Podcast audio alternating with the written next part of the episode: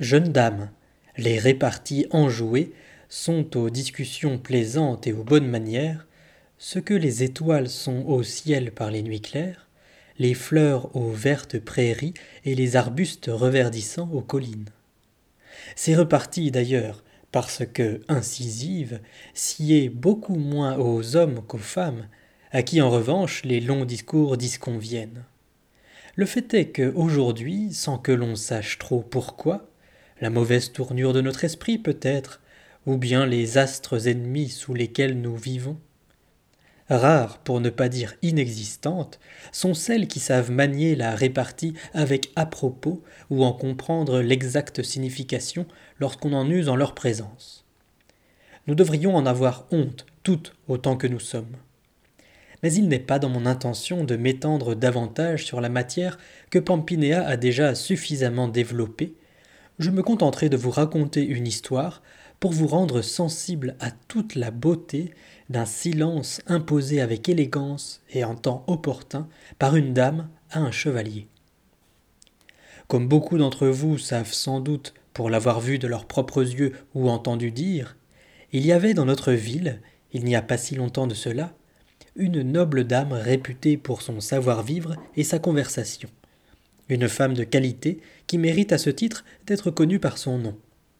Elle s'appelait donc Madame Oretta et était l'épouse de Jerry Spina. Se trouvant un jour dans la campagne, comme nous aujourd'hui, elle allait se promener d'un endroit à un autre en compagnie de dames et de chevaliers qu'elle avait précédemment accueillis à sa table.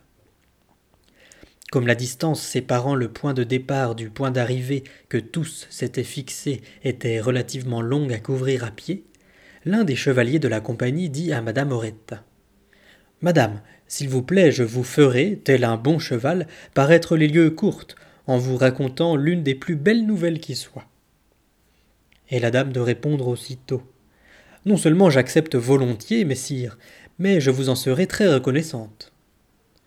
À ces mots, messire le chevalier, qui ne maniait peut-être pas mieux l'épée que le verbe, entama le récit d'une nouvelle de sa connaissance qui en elle-même, soyons justes, était très belle, mais qu'il gâchait désastreusement, répétant jusqu'à six fois le même mot, revenant en arrière, se corrigeant parfois par un Je ne me suis pas bien exprimé, et enfin se trompant dans les noms qu'il confondait, pour ne rien dire du ton de son récit, inadéquat à la qualité des personnes et aux événements comptés.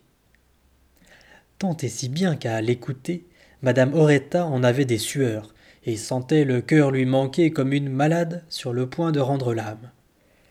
Constatant que le chevalier n'était pas prêt de se tirer d'affaire, elle lui dit donc, excédée, mais avec gentillesse Messire, votre cheval me secoue trop.